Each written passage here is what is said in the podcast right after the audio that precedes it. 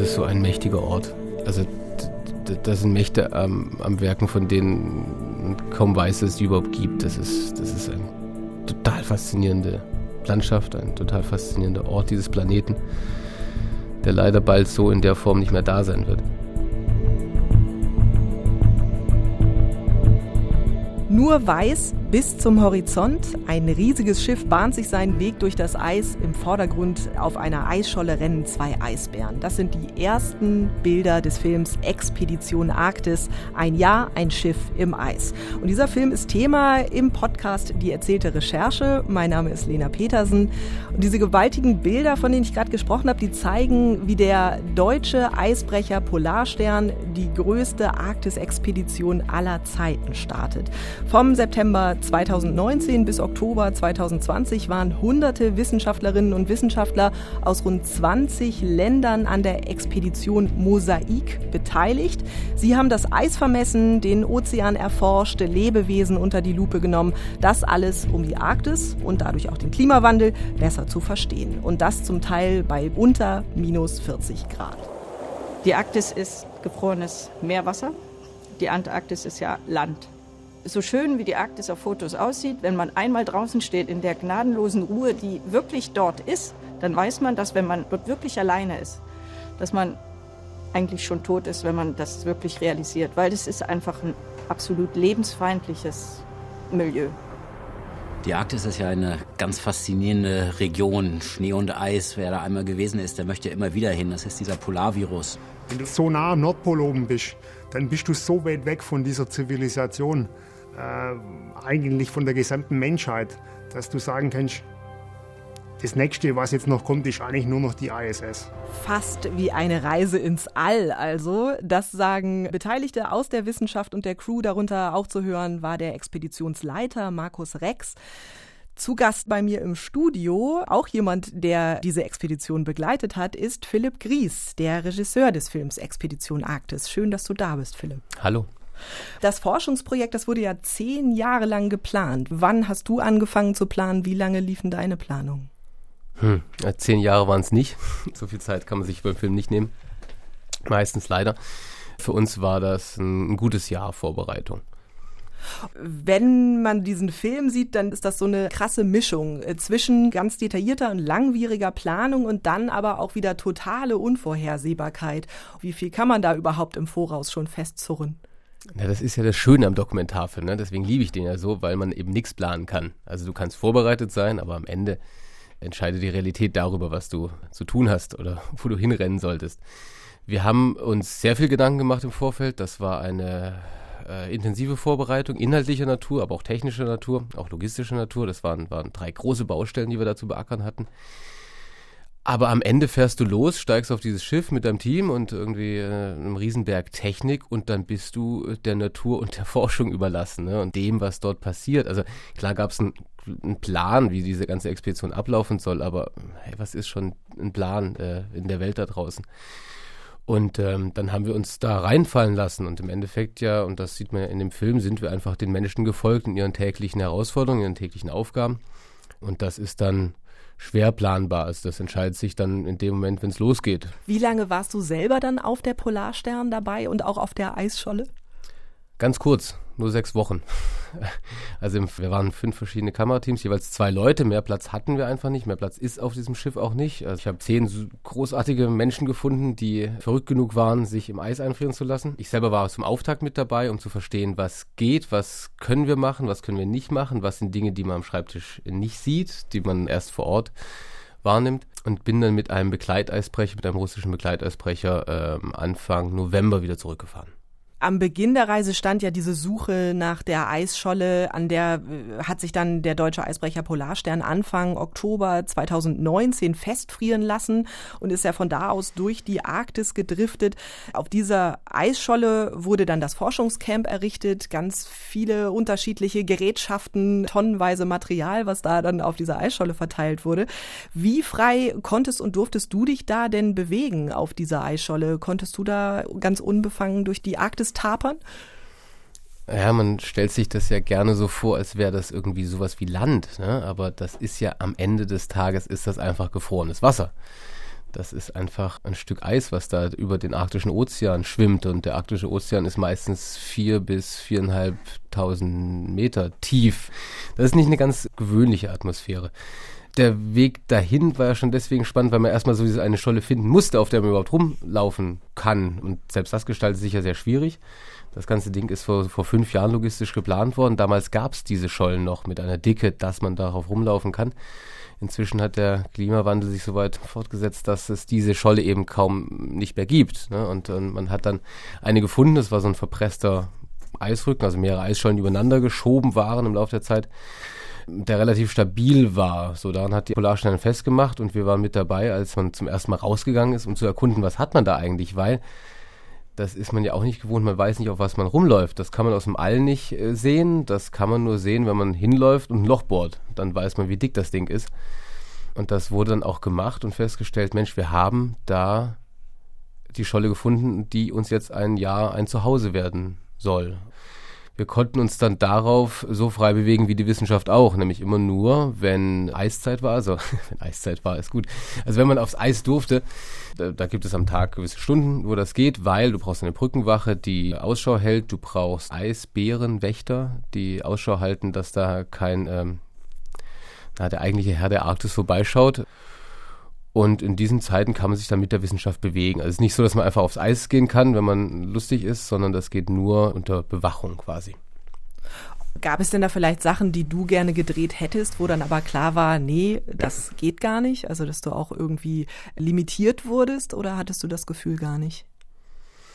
Ja, schwierige Frage, ne? Am Ende jedes Drehs sitzt man ja schon da, glaube ich, das geht jedem Filmemacher so und hat den großen Zettel mit, hätte ich doch gedreht. Ja, es gab natürlich zahlreiche Situationen, wo man gern dabei gewesen wäre.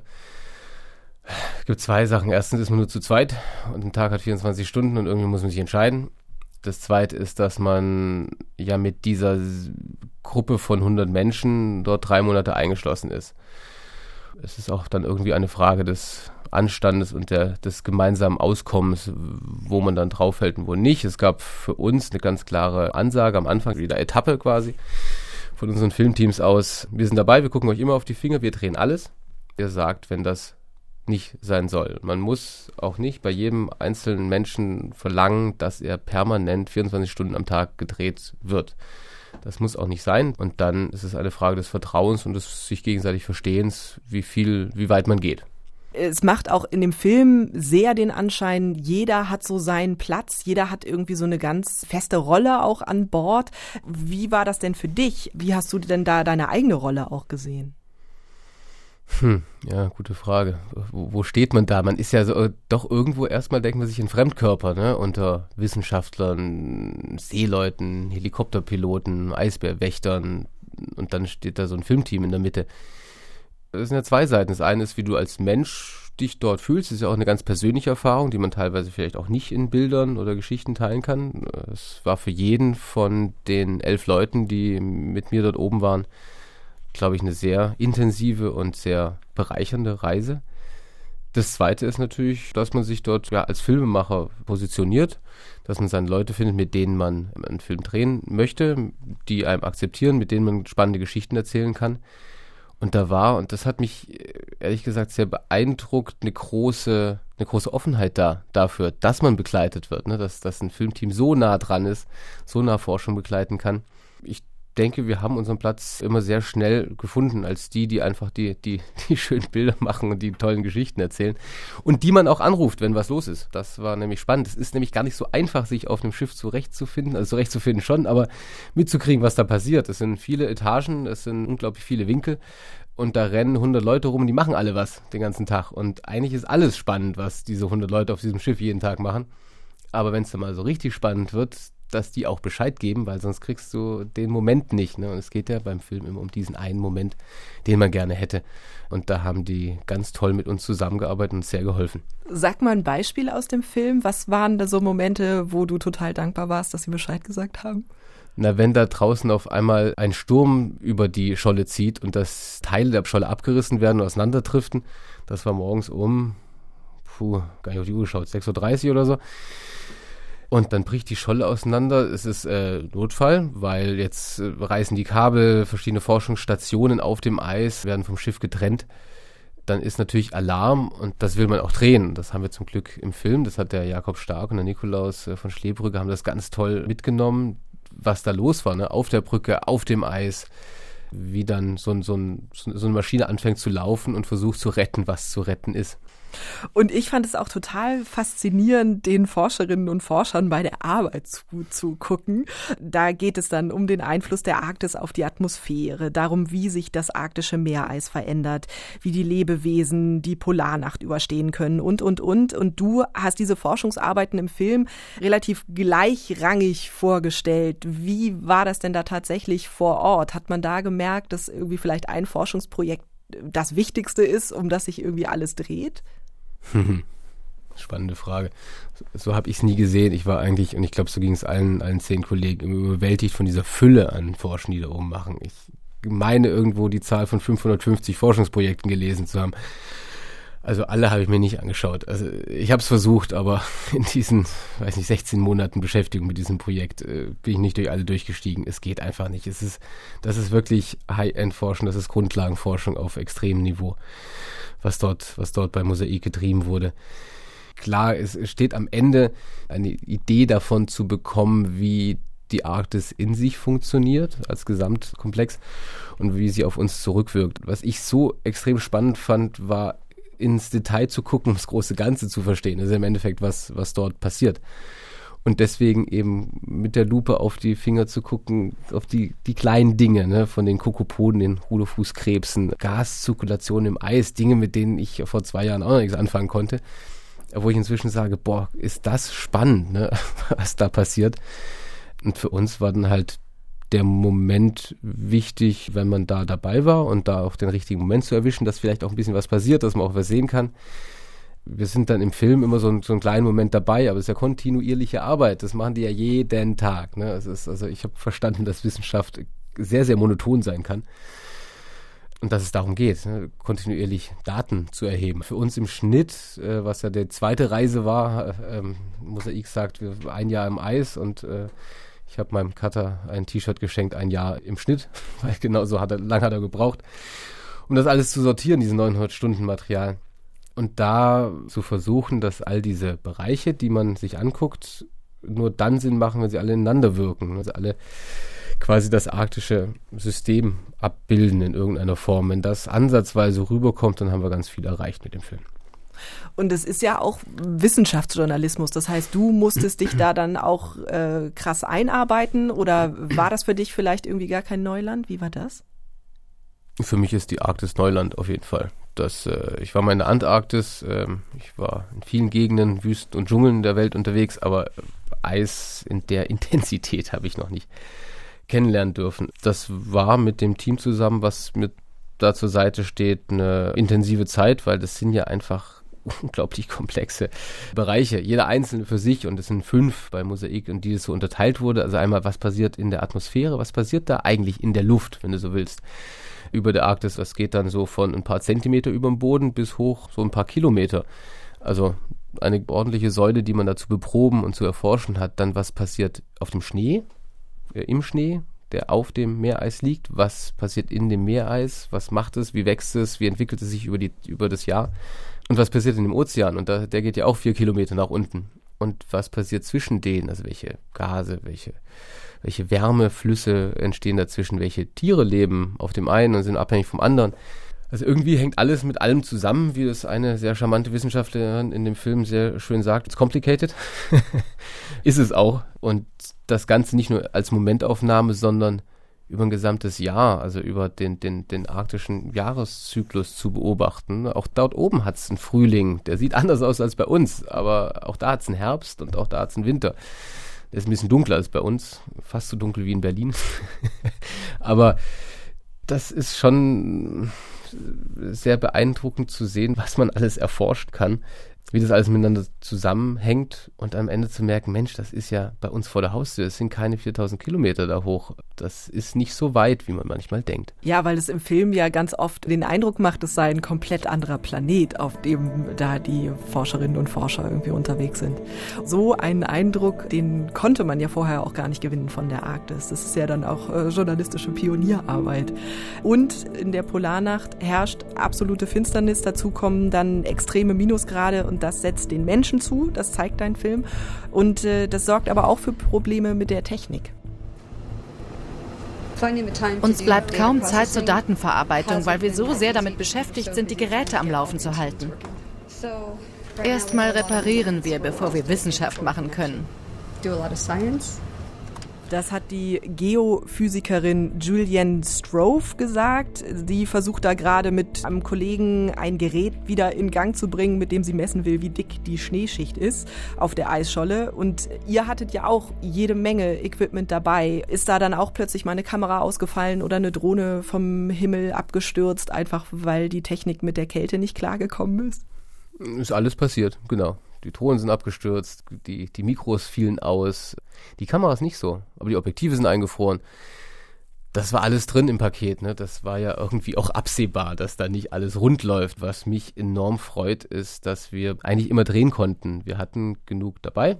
Wir haben alles mehrfach mitgenommen, wie man das ja auch äh, so macht, wenn man auf Expedition geht weil da oben gibt es keinen Verleih, da gibt es auch keinen Kurier, der dir was Neues vorbeibringen kann, sondern du bist für drei Monate auf dich allein gestellt, eigentlich fürs ganze Jahr, aber so alle drei Monate war geplant, dass mal ein Austausch Eisbrecher vorbeikommt, neues Proviant und neuen Treibstoff bringt. Eigentlich hatten wir die Technik dabei, die wir nach Tromsø geschifft haben, das waren 1,2 Tonnen, das ist für ein Zweimann-Drehteam viel. Ja, heftig. aber die Dinge haben am Ende funktioniert. Wir haben versucht, uns vorzubereiten. Wir haben in Kühlkammern in Berlin Material getestet. Wir haben uns viel Erfahrungsberichte angehört, aber so richtig hat das noch keiner gemacht. Also klar gibt es Drehs im Eis und bei Minusgraden und das, das ist klar, aber nicht ein Jahr lang und nicht in der Polarnacht und nicht auf Meereis. Das gab es so noch nicht. Da mussten wir alle lernen, voneinander lernen auch und auch die Erfahrungen weitergeben, dass die irgendwie im, im Kollektiv der, der fünf Teams, der zehn Filmemacher da vorhanden bleiben. Wir sind Experten für Handschuhe geworden. Das war das Essentielle. Also die Kamera kann man einpacken, den Ton auch mehr oder weniger. Äh, die Drohnen halten erstaunlich gut durch, äh, selbst bei der Temperatur aber die Finger der Kameraleute und auch die, du hast ja immer ein Stück von Haut draußen, nämlich da, wo dein Auge die, die Sucherlupe berührt. Ne? Das, das sind so Orte, die oder Stellen am Körper, die sehr gelitten haben über diese Zeit. Äh, ist das denn auch passiert, dass tatsächlich dann irgendwas gefehlt hat? Weil Dinge kaputt gegangen sind, dass ihr da standet und dachten, unsere Einsatzmöglichkeiten sind beschränkt? Äh, ja, wäre die schöne Antwort, aber nein. es, war, es war immer alles da. Ich bin immer noch völlig äh, geflasht, dass wir es geschafft haben, nichts zu vergessen. Es ist ja meistens so, dass man irgendwas vergisst. Es ist vieles wirklich im aller, allerletzten Moment dazu gekommen. Das Essentiellste kam fast als letztes dazu. Man sollte es nicht glauben, es ist eigentlich ein, ein kleiner Draht, den man um die Suchermuschel der Kamera legt, der einfach diese diesen Ort wärmt. Weil sonst, jedes Mal, wenn du ausatmest als Kameramann, hast dann beschlägt sich diese, diese Suche und dann, dann war es das. Also dort oben bei minus 25 Grad beschlägt das nicht, sondern das gefriert. Dann hast du Eisschicht auf dem Suche und dann, dann, dann ist es vorbei. Am Ende war alles an Bord. Es liegt aber auch daran, dass sich da sechs sehr wertvolle Menschen Gedanken gemacht haben und jeder irgendwie um die Ecke kam mit, sollten wir nicht vielleicht doch noch? Klar sind Dinge da oben kaputt gegangen.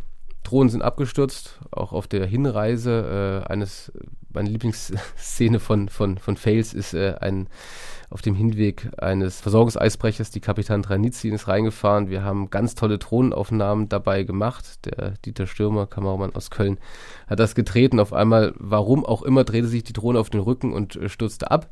Lief aber noch. Und ich musste sehr lachen im Schneiderraum, als ich das Material bekommen habe, weil dann ist er abgestürzt und denkst dir, ja, okay, aber warum sehe ich das Zeug jetzt? Weil die liegt doch jetzt im Eis und dann fährt so im Hintergrund so ein russischer Eisbrecher weiter und verschwindet aus dem Bild. Nach fünf Minuten fährt er wieder rückwärts ins Bild. Es wird eine Leine über die Bordwand geschmissen. Ein, ein Besatzungsmitglied steigt aus, läuft übers Eis, holt die Drohne und steigt wieder an Bord. So, herzlichen Dank an den Kapitän hiermit nochmal. Das Großartige hat er ganz toll Rettungsaktion, ja.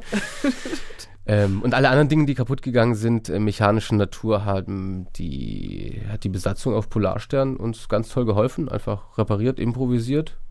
Und wir hatten auch IT-Probleme. Wir saßen zum Glück im IT-Raum der Polarstern. Also diese gesamte gigantische Datensammelaktion, die die ja dort bei Mosaik gemacht haben, braucht natürlich auch eine robuste IT. Und dafür waren auch immer zwei IT-Experten an Bord, die im gleichen Raum saßen wie wir. Und wenn dann mal das Tonaufnahmegerät Spon oder irgendwas anderes nicht mehr funktionierte, dann konnten die auch helfen. Also das ist ganz toll, was du so merkst auf so einer Expedition, ob Arktis oder Antarktis. Es wird sich gegenseitig geholfen. Und viele Menschen können erstaunlich viele Dinge und äh, sie selber lösen. Und wenn du 100 von denen hast, ist fast für alles was dabei. Der Eisbrecher, der kommt einem zum Teil ja vor wie ein Raumschiff. Das wird dir, glaube ich, auch vom Kapitän gesagt. Der sagt dann, das ist die Lebenszelle hier in der Arktis für die Wissenschaftlerinnen und Wissenschaftler und die Crewmitglieder. Wie eng ist es da denn dann geworden? Kuschelig eng. Naja, also das ist wirklich die Überlebenszelle, ne? Dieser, die, die, dieses Schiff und dieses Gefühl, dass es wirklich nur dieses Schiff gibt. Außenrum ist für 2000 Kilometer Pi mal Daumen, kommt drauf an, wo man so ist auf der Trift, ist nix. Also da ist äh, Eis und Ozean und Kälte vor allem. Ähm, das ist, die Polarstern ist die Überlebenszelle. Da, da, das ist das Zuhause, das ist der Ort, den du brauchst, um dort oben am Leben zu bleiben. Da sind 100, 110 Leute drauf. Und einsam auf dem Schiff wirst du nie wirklich, ne? Weil jede Ecke wird irgendwie bespielt mit irgendwas. Überall forscht irgendjemand, da steht irgendein Gerät rum, äh, Zeug steht rum, was von links nach rechts getragen werden muss hin und wieder. Es ist schon eine sehr intensive Zeit. Es ist eine sehr, sehr große WG am Nordpol dann, ja. Wenn man jetzt überlegt, das ist irgendwie einmal diese Enge, dann auch so ein Mannschaftsgefühl, was sich da irgendwie einstellt. Wie, wie leicht oder schwierig ist das dann auch in so einer Beobachtungsrolle zu bleiben? Gute Frage, weil du bist ja Teil der Expedition, ne? Wir sind irgendwie Teil davon, das geht nicht anders, weil du ja auch diese ganzen Strapazen und Gefahren irgendwie zusammen aushältst, abwetterst. Gleichzeitig ist der Auftrag, das zu dokumentieren, was vor Ort passiert. Aber ich finde, das ist ja das, das Zauberhafte am Dokumentarfilm, dass man einfach eintaucht, äh, dass man dabei sein darf, dass man reinguckt in Dinge, die man sonst nicht zu sehen bekommt, ähm, ganz nah dran ist an, an Sachen, die man sonst nicht zu sehen bekommt. Es wird schwierig in so Momenten wie äh, als die Corona-Nachricht äh, aufs Schiff kam, weil das du bist ja nicht nur Beobachtender, sondern du bist ja selber betroffen davon. Also als ich die Kollegen dort oben angerufen habe, um zu sagen, Leute, es gibt sowas wie eine Pandemie, und das ist jetzt kein schlechter Film, sondern das ist jetzt echt. Und die Welt weiß jetzt, ist im Lockdown, wir wissen auch nicht, wie das weitergeht und ihr werdet nicht in einer Woche abgelöst, sondern ich weiß nicht, wann wir euch da rausholen können. Ihr werdet noch viele Wochen, möglicherweise Monate dort bleiben.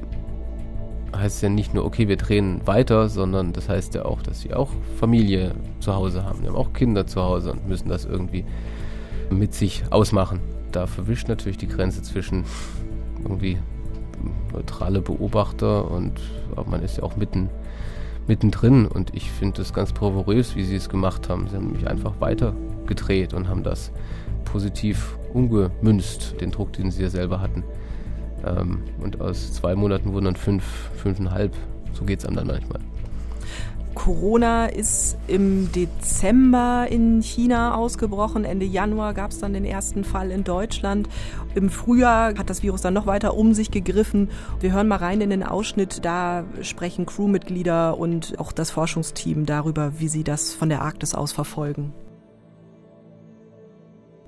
Kann man nicht glauben, was, da, was da los ist. Also unvorstellbar. Also wir haben schon gesagt, dass so ein Signal jetzt, dass die Bundeskanzlerin schon so eine Ansprache hält, was man sonst nur zu Weihnachten oder zum Neujahr kennt, das muss ja schon ein gewaltiger Schritt sein. Also.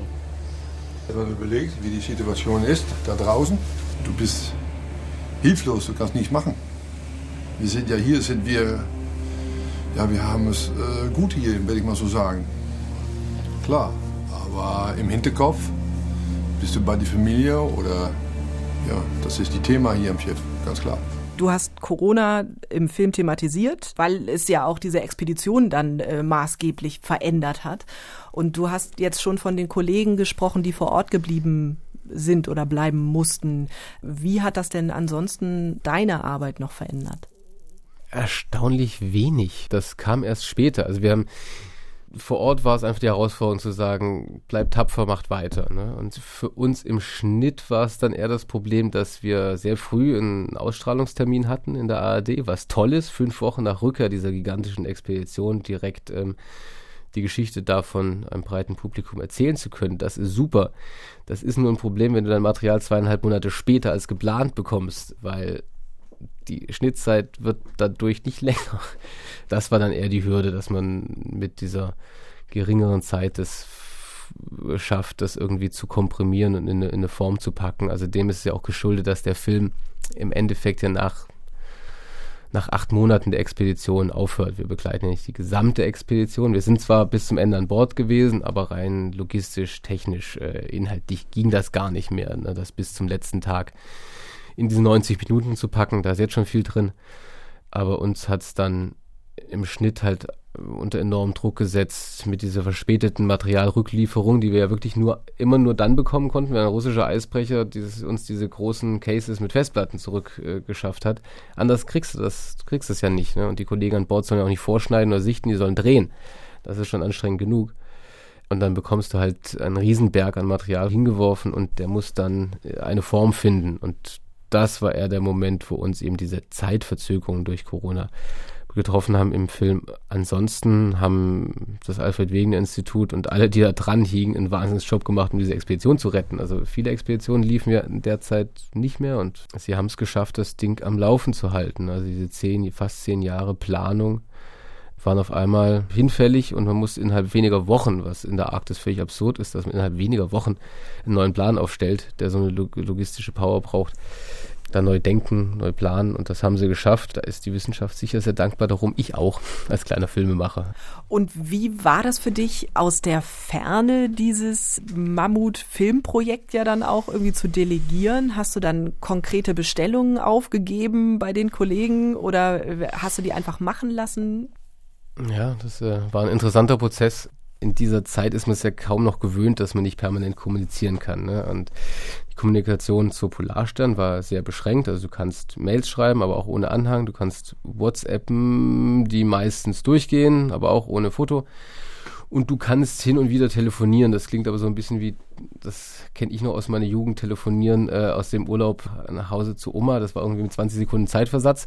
Ungefähr so war es dann auch so. Wir haben uns dann darauf geeinigt, dass wir ungefähr jede Woche mal sprechen. Wir haben versucht, sehr klare Briefings für die Kollegen, die losgefahren sind, zu machen.